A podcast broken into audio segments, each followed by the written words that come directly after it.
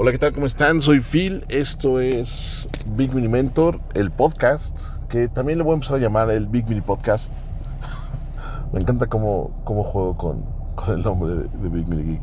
En fin, eh, pues nada, este es el segundo, el segundo episodio, o la segunda, la no sé cómo, cómo se les diga. Lo voy a llamar episodio. Es el segundo episodio, hoy es 19 de septiembre de 1999 para quien quisiera saber un poquito la fecha. Y la fecha es importante no necesariamente por el podcast, sino por lo que se está lanzando el día de hoy, que es justamente el Apple Arcade.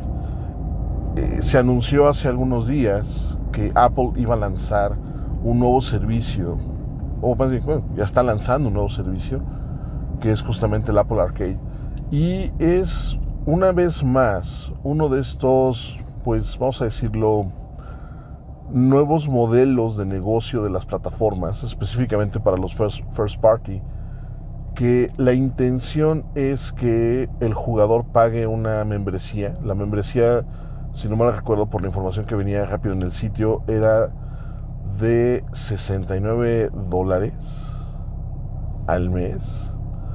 No estoy muy seguro si eran dólares o pesos, eso luego lo checamos, realmente no, no es algo ahorita que, que sea como muy importante. Lo que sí es importante es que es una membresía mensual. O sea, cada mes el suscriptor tiene que estar pagando mensualmente y a través de este pago y a través del Apple Arcade va a tener acceso a un catálogo de juegos de forma gratuita.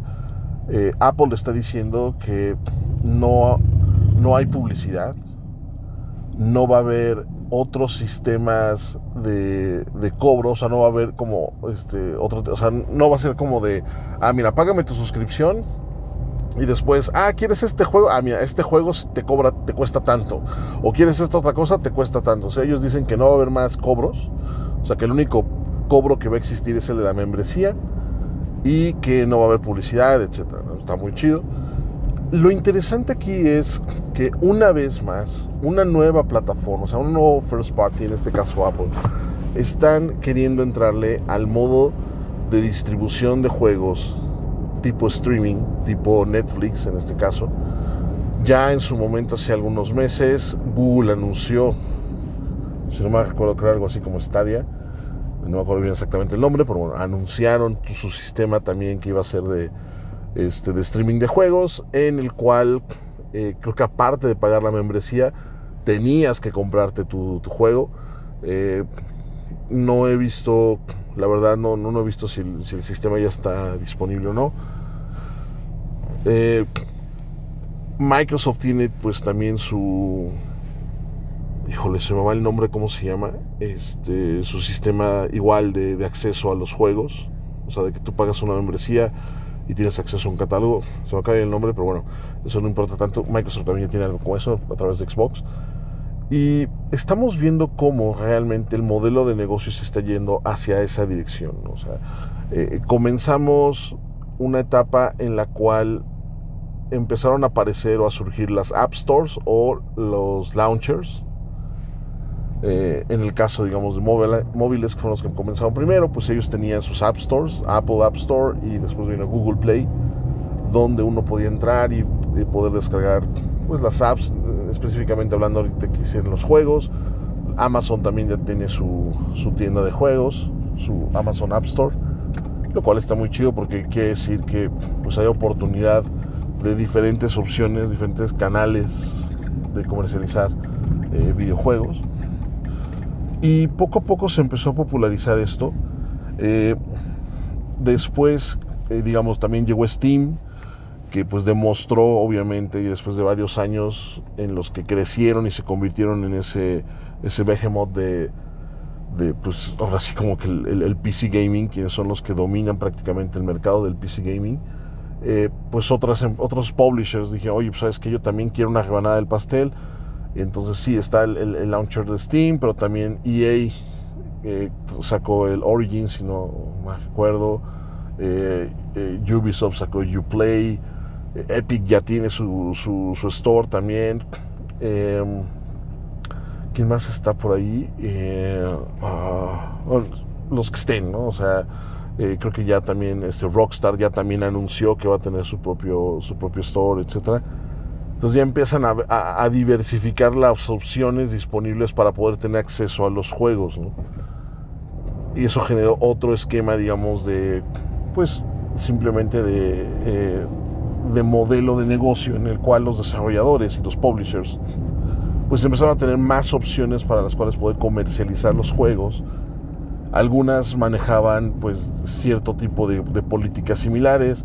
Hubo otras que empezaron a cambiar un poquito algunas cuestiones, sobre todo en, el porcentaje de regalías, como lo que fue EA, que de pronto dijo, ¿sabes qué? Le 80% de las ganancias a los desarrolladores o publishers y 20% para nosotros. Eh, caso contrario, que bueno, por ejemplo, Steam maneja más un modelo 70-30, 70%, para los desarrolladores, 30% para, para Steam o para Valve. Eh, y así es como estaba manejando. Eh, hubo críticas de muchos gamers de decir, oye, pues es que yo no voy a querer andar descargue y descargue una nueva app o un nuevo, este, un nuevo launcher nada más porque sí, ¿no? O sea, empezó a ver esta onda. Y esto comenzó también pues a, generar una dinámica muy interesante en, la parte, digamos, de, venta de, de, contenido, ¿no? Antes, o sea, tener un solo punto de acceso, un solo punto de venta, tiene sus ventajas y desventajas. En, el caso, digamos, de, Apple, por ejemplo, con respecto a los juegos de sus plataformas móviles, el, iPhone, el iPad y demás, el solamente poder adquirir juegos a través del App Store, o sea, en el caso de Apple, pues de alguna manera pues favorecía, o sea, la, ventaja es que tú sabías que solo había un lugar donde poder conseguirlos, no hay otra forma de poder conseguir apps eh, para Apple eh, o juegos para, para el iPhone y, el iPad, etc. O sea, solamente por ahí se puede. Y eso, pues la ventaja que ofrece es justamente que, bueno, es un solo lugar, todo el mercado, todo el consumidor que esté interesado va a llegar ahí, al menos de manera legal. Me queda claro que hay formas de conseguir apps de manera ilegal, pero pues ahí es meterte en problemas. Pero de manera legal es llegar directamente a ese, a ese punto. Entonces todo ese mercado, todo ese consumidor es atraído a ese, único, eh, pues digamos, método de, de, distribución de juegos, de comercialización de juegos. Y pues obviamente permite o favorece que los publishers y los desarrolladores pues tengan acceso a un público constante eh, y a, una única, a un único mercado en el cual vender el producto. El problema es obviamente la saturación, es obviamente la competencia, aquellos juegos que sean más famosos, aquellos juegos que tengan un publisher, o sea, tengan detrás una inversión muy pesada en posicionamiento y demás, pues van a sobresalir. Aquellos que hayan logrado hacer cierto tipo de negociaciones con Apple directamente, etcétera, pues van a poder sobresalir en la tienda. ¿no? A pesar de que Apple dice que ellos no dan preferencia y que ellos no están, eh, pues de alguna manera manipulando las cosas, que dejan que sea el mismo mercado quien se regule, la misma demanda por parte de los, de los jugadores quienes decidan quién va a quedar en primer lugar, o sea, en el top 10, etcétera. Sí, a lo mejor Apple no, no mete mucho mano en eso, pero tampoco modera, o sea, bueno, o sea, en el sentido de que eh, ellos no van a estar metiendo mano en eso, pero no quiere decir que un publisher con una, un, presupuesto importante, digamos, de, de lana para, para marketing y, sobre todo de lana para publicidad, no sature otros medios, o sea, no, o sea, no tenga la capacidad de promocionar por fuera del, del App Store, promocionar el juego y hacer que entonces cuando la gente lo quiera descargar, pues vaya directamente y diga, ah, yo quiero únicamente este juego, ¿no? Eh, y está chido, o sea, así, como funciona el mercado. No, no, no, podemos tampoco decir que eso es injusto ni nada. Simplemente es que existe mucha más competencia. Es, más difícil poder destacar, ¿no? Y es muy fácil que juegos chiquitos y demás, pues sí, entren y de pronto, pum, se diluyan y se pierdan.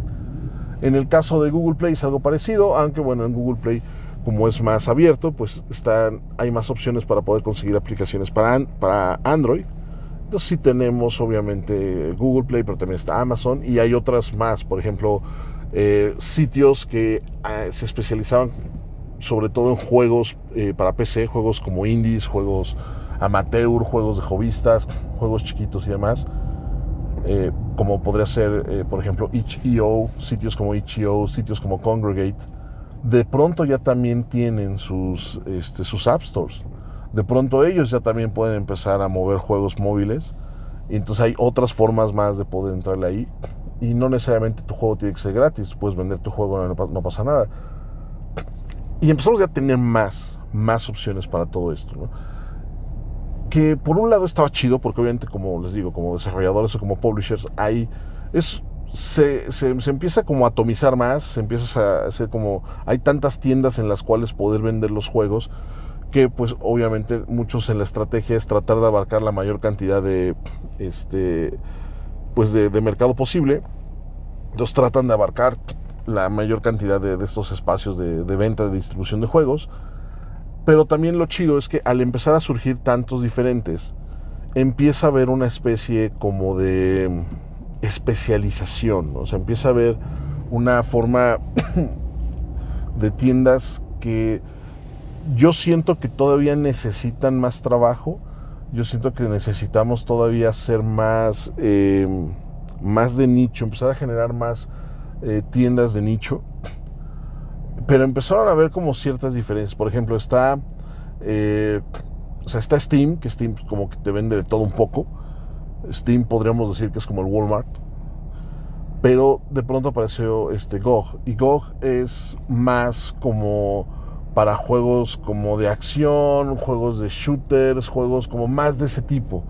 O sea, en GOG no vas a encontrar puzzles, no vas a encontrar juegos para chavitos, no vas a encontrar juegos casuales. O sea, tiene otro tipo de mercado porque tienen otro tipo de consumidor. Entonces, si tú eres un desarrollador, un publisher de, un juego, de ese tipo de juegos, te conviene más, o sea, juegos de acción, juegos de balazos, juegos de explosiones, etcétera, te conviene más entrarle por ahí porque aunque tienes un, tiene un, una, menor eh, tráfico de usuarios que podría tener Steam, la ventaja es que ese tráfico de usuarios que tiene le interesan ese tipo de juegos como más de nicho. Entonces es más fácil que esa gente te pueda, pues como que apreciar o que pueda decir, oye, mira, tu juego está chido, a ver, vamos a darle una oportunidad. Y no se sature o no se diluya en, una tienda como Steam, donde si llegan ese tipo de banda, pero también llegan banda dice, oye, yo quiero un juego de RPG, yo quiero un juego con historia, yo quiero un visual novel, etc. Entonces de pronto, sí, Steam tiene más tráfico, pero no quiere decir que todo ese tráfico va a buscar exactamente ese tipo de género. Entonces yo siento que lo que hace falta más es eso. ¿no? En el caso, por ejemplo, de itch.io o en el caso de Congregate, que son sitios donde son juegos más chiquititos, más sencillos, la mayoría son gratis, son muy baratos. Eh, la gente que va a esos sitios a jugar o a buscar juegos es porque obviamente no están interesados en juegos AAA, no están interesados en juegos, este, pues, ¿cómo se diría? Más complejos, en juegos eh, demasiado sofisticados, etcétera, juegos más caros, sino que están buscando otro tipo de experiencias, experiencias tal vez más de autor, experiencias, o sea, juegos que son como que salen tal vez un poquito de la norma o que experimentan un poquito más, etcétera. Entonces por ahí también es, es como que otra, es otro tipo de mercado y que quienes desarrollamos juegos más o menos parecidos, pues es una de las, son plataformas donde seguramente, o canales de distribución donde seguramente nos va a ir un poquito mejor o podemos obtener cierto tipo de beneficios si los sabemos explotar de esa manera. Ahora bien, ¿qué onda con, Apple Arcade? Y no necesariamente Apple Arcade. ¿Qué pasa con el, modo de, de, venta o de distribución tipo streaming. Yo creo que algo que muchas veces sucede, sobre todo con una industria como es la industria de los videojuegos, que es muy parecida a la industria de la música en, en ciertos aspectos, en el sentido de que es muy fácil entrar en ella. O sea, tú puedes conseguirte un instrumento musical, o incluso hasta ser muy bueno cantando, o sea, tener la voz pero digamos, si consigues un instrumento musical, lo aprendes a tocar relativamente bien y te puedes hacer llamar músico. Eh, y, en el, y, existen muchas opciones y muchos canales en los cuales tú vas a poder estar pues comercializando tu música.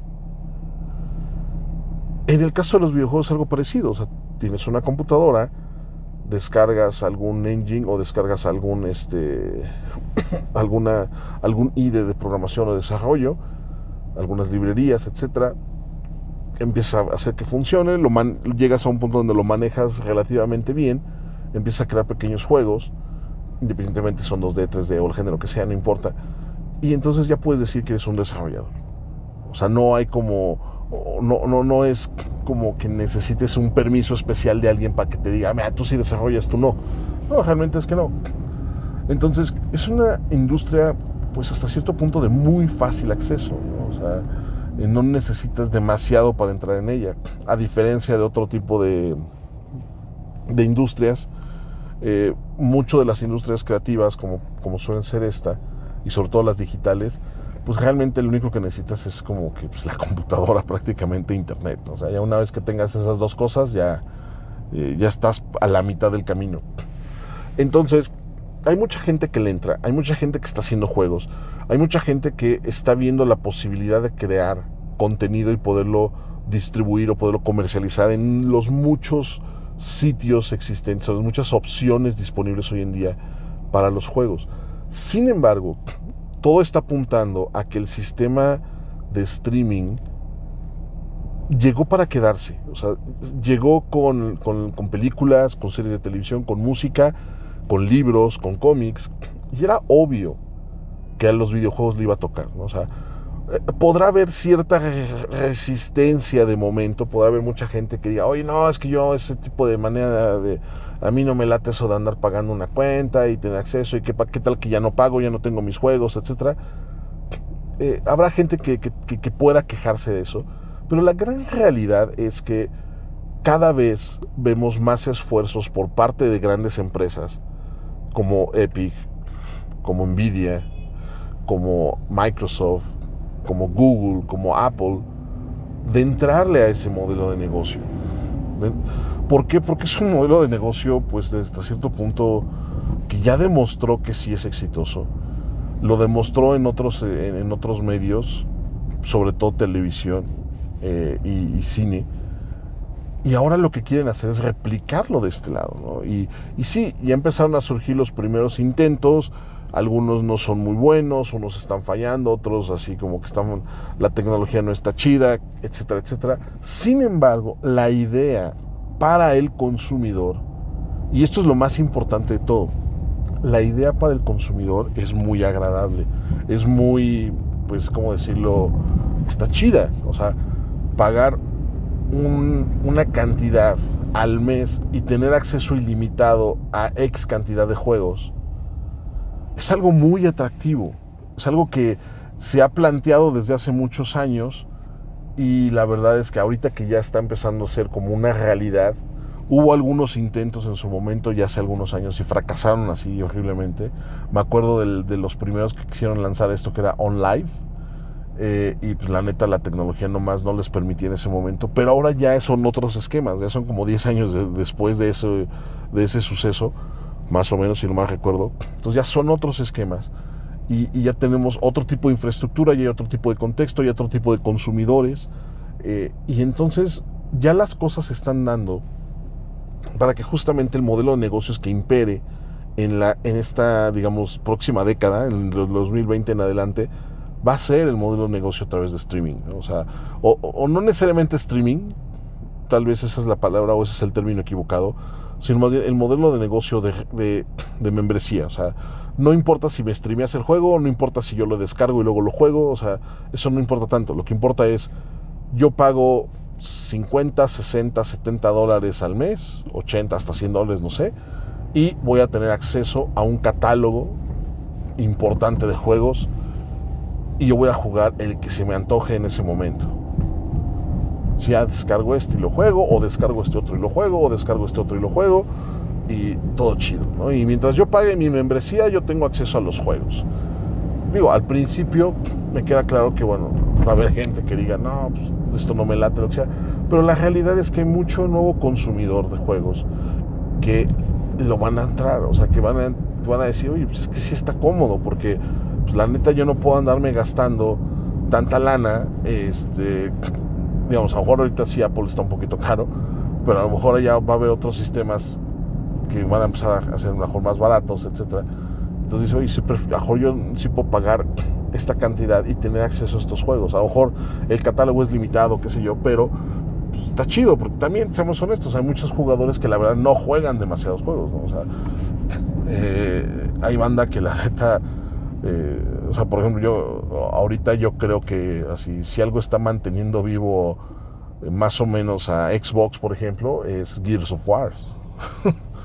o sea, porque de otra manera no, no hay como que muchos juegos, no tienen ahorita como muchos juegos este, insignia que, que lo estén manteniendo. Y aun cuando la consola no pueda, o sea, igual no está como que no tenga tantos problemas o le esté yendo chido, lo que sea, pues la verdad es que hay mucha gente que es así, ¿no? O sea, hay mucha banda que pues realmente su catálogo de, juegos es reducido, o sea, hay mucha gente que sí, a lo mejor compran muchos juegos de Steam, los juegan un ratito y demás, tal vez los acaban, tal vez no, pero la, verdad es que tienen juegos recurrentes, o sea, que siempre están jugando, o sea, a lo mejor alguien dice, ah, yo todo el tiempo estoy jugando Overwatch y de vez en cuando juego otra cosa, hay gente que puede decir, no, yo todo el tiempo estoy jugando Pokémon y de vez en cuando juego otra cosa. Yo juego League of, Legends y de vez en cuando juego otra cosa, etc. Entonces, la verdad es que no necesitamos tampoco tantos juegos. O sea, como consumidores, seamos honestos, no podemos o no... O sea, la, realidad es que aunque sí nos gusta la idea de tener un friego de, juegos así como que nuestra biblioteca o nuestra ludoteca y, y, así como, oh, sí tengo este juego y este juego, este La, la, neta es que no los jugamos todo el tiempo. O sea, no es como que cada día te juegas tres juegos diferentes. Habrá algunos que sí lo hagan, son ya gamers así como que muy, muy pesados pero la, mayoría de nosotros, así como, yo, yo, así como que yo todos los días le echo así un, la Reta League y ya. Bueno, hacia el LOL y ya estuvo. O me conecto un ratito al Warcraft y fregón. O me echo acá igual la Reta en el Overwatch y estuvo chido. Pero es así como, sí, jugamos mucho tiempo, pero no es que jugamos muchos juegos en ese tiempo. Entonces, al final, ¿qué va a pasar? al final es decir, bueno, pues, pagar una buena lana y tengo ahí mi juego preferido. O sea, una membresía, tengo mi juego preferido, o un par de juegos más, o alguno que otro que se ponga de, medio de moda, pues está chingón, güey. Entonces, mucha banda va a empezar a hacer así. Las empresas van a estar yéndose por este modelo de negocio. Y el modelo de negocio aquí es, es algo importante porque va a ser una forma de comercializar juegos que la verdad, ahorita a lo mejor parece que están siendo buena onda con los indies. Y está chido porque estaba viendo el catálogo de los juegos de Apple Arcade y pues eran juegos como que de hasta cierto punto nuevos o eran juegos como que pues la verdad no eran grandes IPs, no eran grandes franquicias, o sea, eran juegos más eh, pues sencillones. O sea, eh, no sencillos, sino pues, no eran, no eran juegos AAA o no AAA en cuestión de desarrollo, o sea, de que no eran juegos así sofisticados, sino que no eran juegos que estuvieran manejando IPs pesadas, ¿no? O sea, no, no estoy viendo un juego así muy, así una marca muy, muy importante, pero ya se están anunciando que sí va a haber estudios y publishers que van a llevar sus juegos a esta plataforma. Eh, posiblemente Skyrim, eh, tal vez un Fortnite, no sé pero vamos a ver que va a llegar por ahí algún juego pesado y le va a entrar esta onda, ¿no? Y, eso es algo que también tenemos que tomar a consideración. Porque ese tipo de. Aunque ahorita está como muy buena onda de, ah, mira qué chido, es otra plataforma más para los indies, eh, vamos a poder entrarle y demás. El modelo de negocio es distinto. ¿Por qué? Porque antes la ventaja del modelo que ahorita está como establecido, que pues finalmente es tú vendes tu juego y de cada así este cada cada gente que, compra el juego un porcentaje de ganancias va para el desarrollador, un porcentaje de ganancias va para el distribuidor, en este caso la plataforma de distribución, o bien das tu juego gratis y este y funcionamos este, vía microtransacciones donde pues, también hay como una especie como de este de sistema de regalías y demás, ¿no? Pero aquí es donde está, o sea, pero sin embargo la ventaja de este modelo de, pues de alguna manera de negocio es que sí existe un intercambio directo. Es decir, yo gamer pago por el juego y de ese, ese, no sé, 10, 15, 20 dólares, lo que sea que cueste, un porcentaje se lo queda el desarrollador, el publisher, y otro porcentaje se lo queda la plataforma de distribución. Ahí está todo chido, ahí está todo claro. O sea, incluso tú como desarrollador llegas a esas partes y te dices, mira, así va a estar la onda. Por cada que te compren, así nos repartimos el dinero. Y tú, ok, va. Está chido, está chido, ¿no? O sea, si logro que un montón de gente me compre, pues sí, este, está, está fregón para mí. Y, es así como que yo ya sé que de, de cada 10 dólares, 7 dólares son para mí, 3 dólares para estos carnales, chingón, ya. O sea, ya te lo sabes. Pero ¿qué pasa con un modelo donde es membresía? O sea, ¿qué pasa con un Apple Arcade? ¿Qué pasa con un este eh, en donde de pronto es, oye, pues ya está mi juego, ¿no? ¿Y, cómo vas a medir cuánta lana me toca yo como desarrollador? O sea, de los 60 dólares que estás cobrando de membresía, a cada usuario, o ¿cuánto me toca de eso? No, no, espérate, espérate. Aquí ya estamos entrando otro modelo de negociación completamente distinto.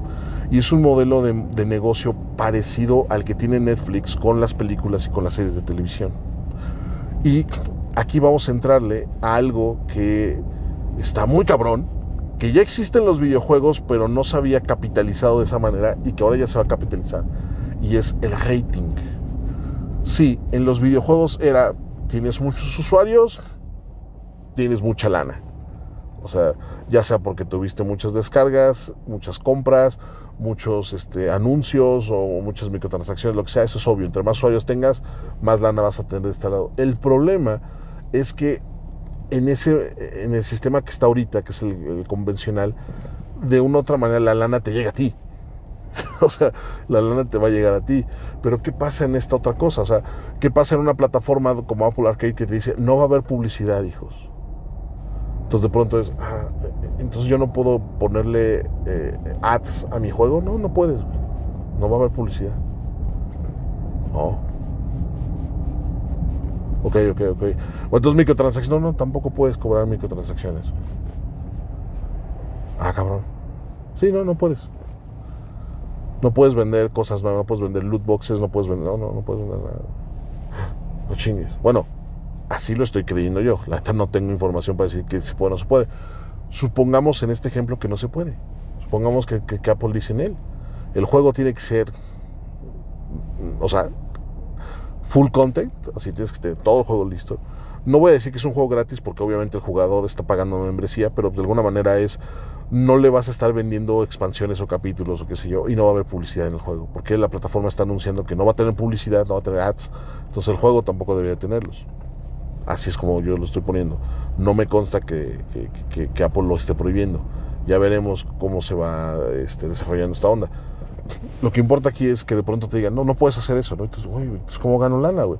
No puedo cobrar el juego directamente porque pues es, forma parte de un catálogo que tú ya estás cobrando, el acceso lo estás cobrando por la membresía, entonces no me entra lana por ahí, no le voy a poder meter publicidad porque tú estás diciendo que no va a haber ads, no le puedo meter este, pagos adicionales porque tú dijiste que pues, no se puede, entonces ¿cómo consigo yo mi dinero? ¿no? Y es un poquito, imagínense, como Netflix, ¿no? yo, tengo, una, tengo una película o tengo una serie animada o una serie de televisión, lo que sea, no importa, y de pronto, ah, pues quieres que tu serie esté en Netflix, chingón, ¿no? o sea, a ver eh, una cosa es que Netflix haga sus series y otra cosa es que yo tenga ya una serie hecha o una película hecha y la quiera incluir al catálogo de Netflix. Entonces Netflix seguramente va a decir, mira, tú quieres que la...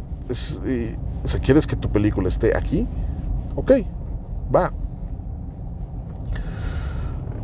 Así, yo le cobro a mis usuarios tanta lana.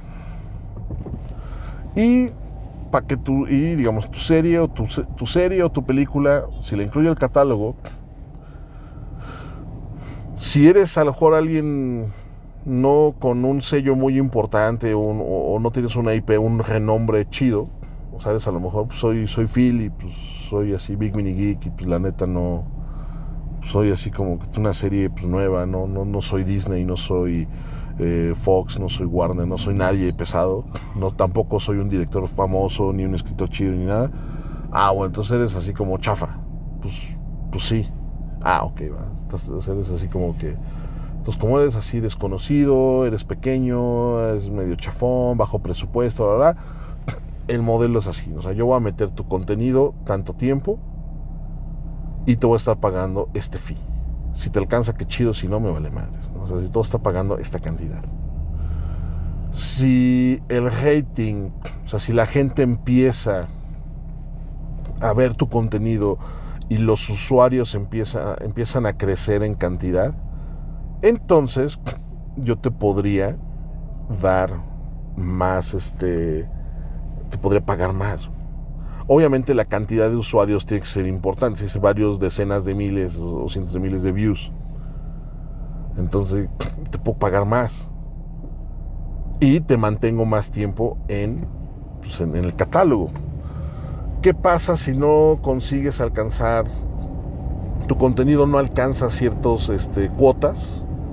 Pues no te pago más y cuando llegue el momento te saco del catálogo. Entonces, ahora imagínense ser un desarrollador indie, donde pues te gastaste toda tu lana en hacer el juego, y donde sí tienes un presupuesto, pues de alguna manera de, pues de para publicidad y promoción y demás, pero pues también es limitado. Sí, a lo mejor tienes, o sea, es, limitado, y de pronto es, bueno, vamos a entrarle al Apple Arcade, Entonces logras que tu juego esté ahí pero de entrada es, pues tú no controlas el, el varo que te está llegando a ti. O sea, de la cantidad de membresía, tú no sabes cuánta lana de esa que le está cayendo a Apple te van, la van a repartir contigo. O sea, porque obviamente si, no es lo mismo que de pronto llegue un juego pesado, o sea, de algún, así algún, algún nombre pesado, que de pronto Rockstar diga, ah, pues yo voy a lanzar el, así, este, ¿cómo se llama? voy a lanzar un Gran Theft Auto eh, para, para el Apple Arcade. Estamos hablando que ya de entrada ese ya es un juego premium casi casi. Eh, aunque no sea un juego nuevo, no, el último rock, el último de Grand Theft lo vamos a lanzar ahí al Apple Arcade. Puta. o sea, te está robando un frego de, consumo. Obviamente ellos sí les va, les va a ir mejor, porque obviamente es un juego de una empresa reconocida, es un juego que ha hecho cientos de miles de, de dólares. Entonces, pues la neta sí, le van a dar como que mucha más prioridad al juego indie. Y obviamente la gente cuando vaya a la Apple Arcade pues va a querer descargar ese juego en vez de tu juego indie. Y entonces como tú no vas a tener manera de controlar mucho la cuestión, no sé, el, cuánta gente, o sea, si vas a estar viendo a lo mejor cuánta gente te está descargando, cuánta gente te está jugando, pero no vas a poder como que hacer mucho más al respecto. Entonces al final tú como indie no vas a poder tener la manera de controlar bien, pues ahora sí como que el mercado, ¿no? O sea, y esta nueva manera de hacer negocio, pues la neta es algo que yo siento que el mercado indie no lo está considerando bien, porque va a requerir tener un, músculo adicional financiero que permita costear o permita manejar o negociar los tiempos en, dentro, que están al aire dentro de las plataformas. Pues bueno, ya, eso sería todo por hoy. Creo que sí me llevó un buen rato. Y me llevo un buen rato porque pues, apenas estoy llegando al estacionamiento de la chamba. Como les digo, sí me llevo, sí, sí, pierdo mucho, mucho aquí en, en, esta onda del, del, traslado. Pues muchísimas gracias, banda. Yo soy Phil. Esto fue Big Mini Mentor. Bueno, fue Big Mini Podcast en The Big Mini Mentor. Bye.